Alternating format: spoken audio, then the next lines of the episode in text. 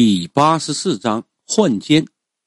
我这人呢，本来就是个孝子，平日里最见不得别人欺负我的父母。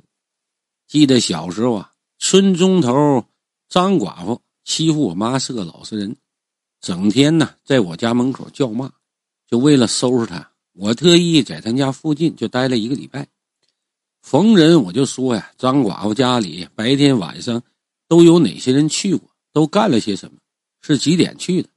即使是啥也没干，我照样栽赃啊！毕竟这寡妇门前是非多呀。再有啊，就是村头的四狗子，这货也不是什么好鸟啊，没事也喜欢欺负我爸。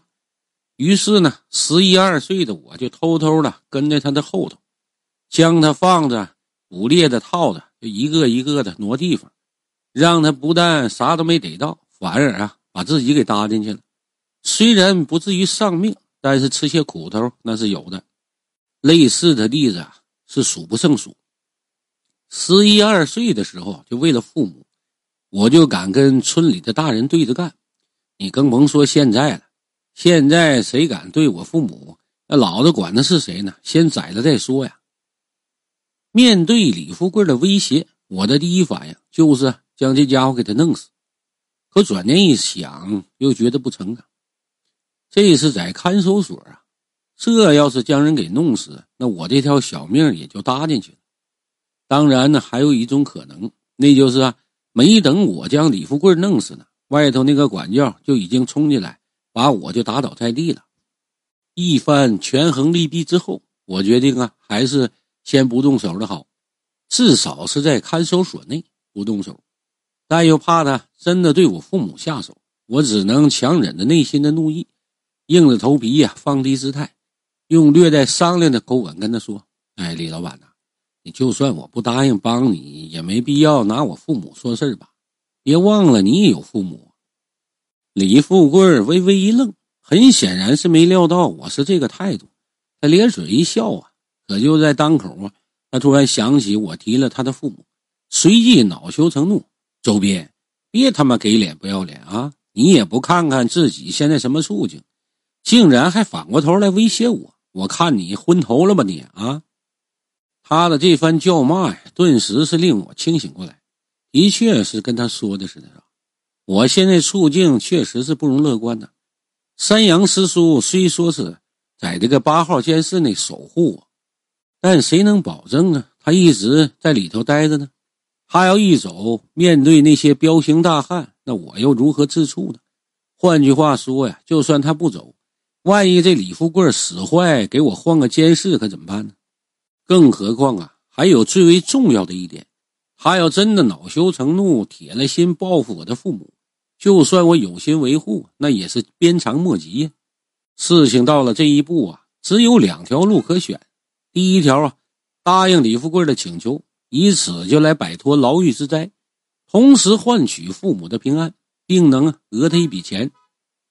第二条啊。就是跟他翻脸，拼个鱼死网破。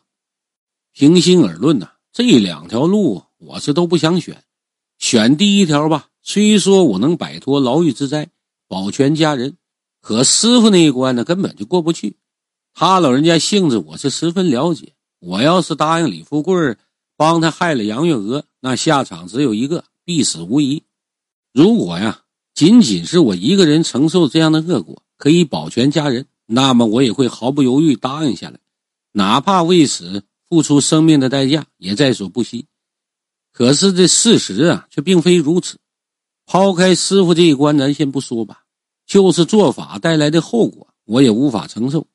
在玄学中来讲啊，运用法术并未取得空界的允许封泽，而是单凭的符咒运用，属于假借神意，有欺瞒诓骗之嫌。如果一旦的用法术干了有损德行的一个事情吧，那必须要遭到天谴。这就叫做不明因果妄施法，必遭其祸伤自身呢。这个必遭其祸伤自身呐，并不是说如果乱施法则自身惹祸上身，有极大的可能啊会连累家人。这也就是人们口中常说的术业有报。所以啊，无论如何我都不会选第一条。至于第二条啊，我也不想选。不到万不得已的情况下，那我不会选择跟他翻脸。当然了，我也可能选择第三条路，跟他虚以委蛇啊，先答应下来再说。等出去了，一切从长计议。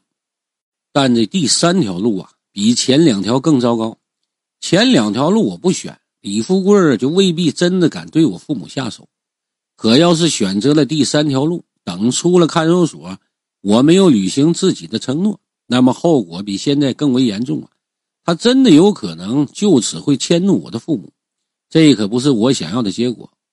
李富贵看我沉默不语，自以为就拿住了我的命门，得意洋洋地说：“嘿嘿，周斌呐，这次你出去以后，帮我把事办了。”日后就留在我身边吧，我保证不会动你父母的一根汗毛。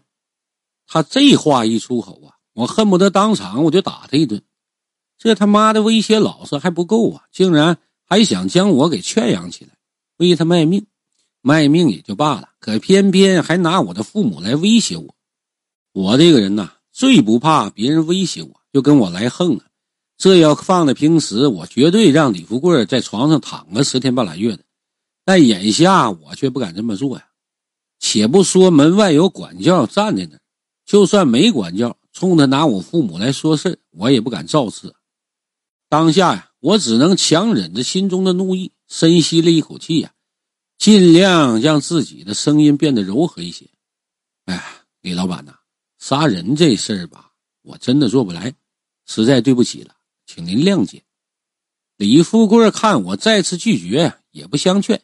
阴森森的一笑，嘿嘿，杀人的事做不出来，那你他妈当初收我钱的时候，也未见你有任何手软呢。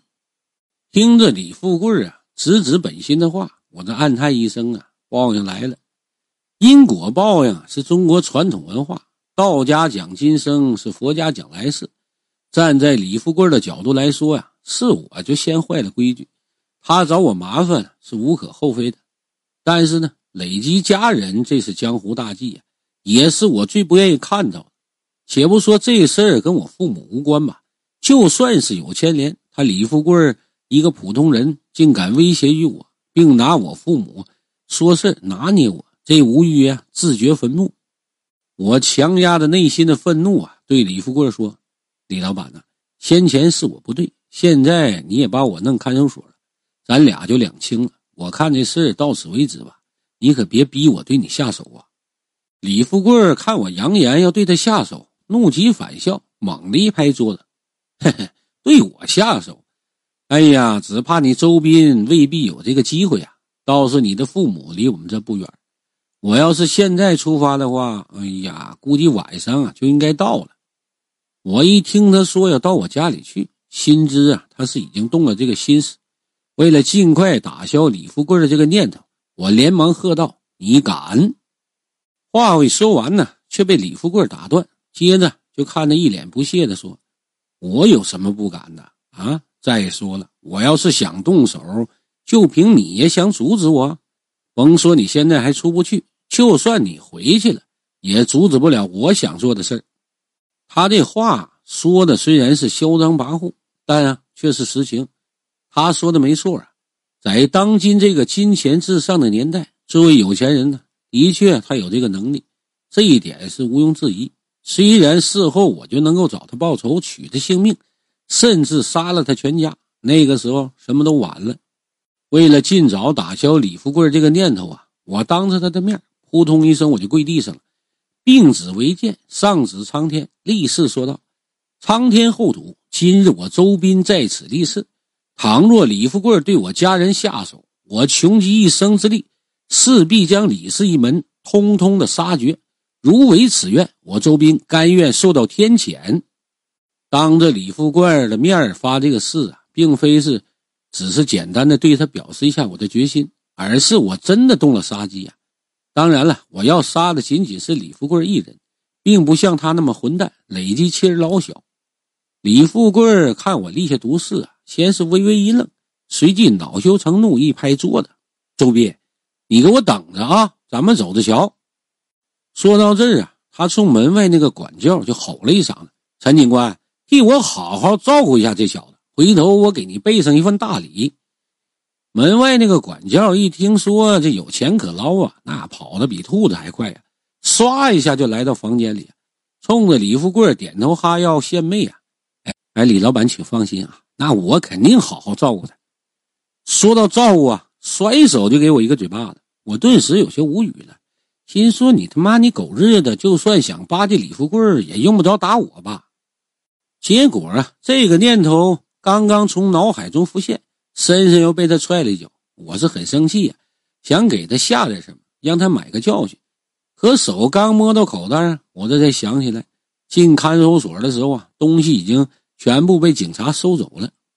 当下呀，我只能强忍怒意，用手就摸了摸被打疼的地方，心里想啊，小子，你等着啊！我就暗暗记住了这个管教的模样。李富贵看着我被管教打了两下，心满意足的就离开房间，出了看守所，而我则被这个管教带回了监室。准确的说，是被他换了一个监室。这时候我才知道李富贵口中说的那个照顾的真正含义。原来这小子已经知道了山羊师叔在保护我，于是他就给我换了一个监室。我知道啊，这小子是想让这些犯人来对付我。果然呢，我一进监室，躺在床上横七竖八的这些彪形大汉，那就跟见了女人似的兴奋呢。一个个扯开嗓子吼着：“哎，进羊喽！”话一说完呢，这些个大汉通通的从床上跳下来，领我进了那管教。一瞅这架势，赶忙将门锁上，迅速的就离开了房间。他这一走，那些犯人呢更加肆无忌惮了。其中一个高个子大汉直接揪住我的衣服领子：“小子，把衣服脱了！”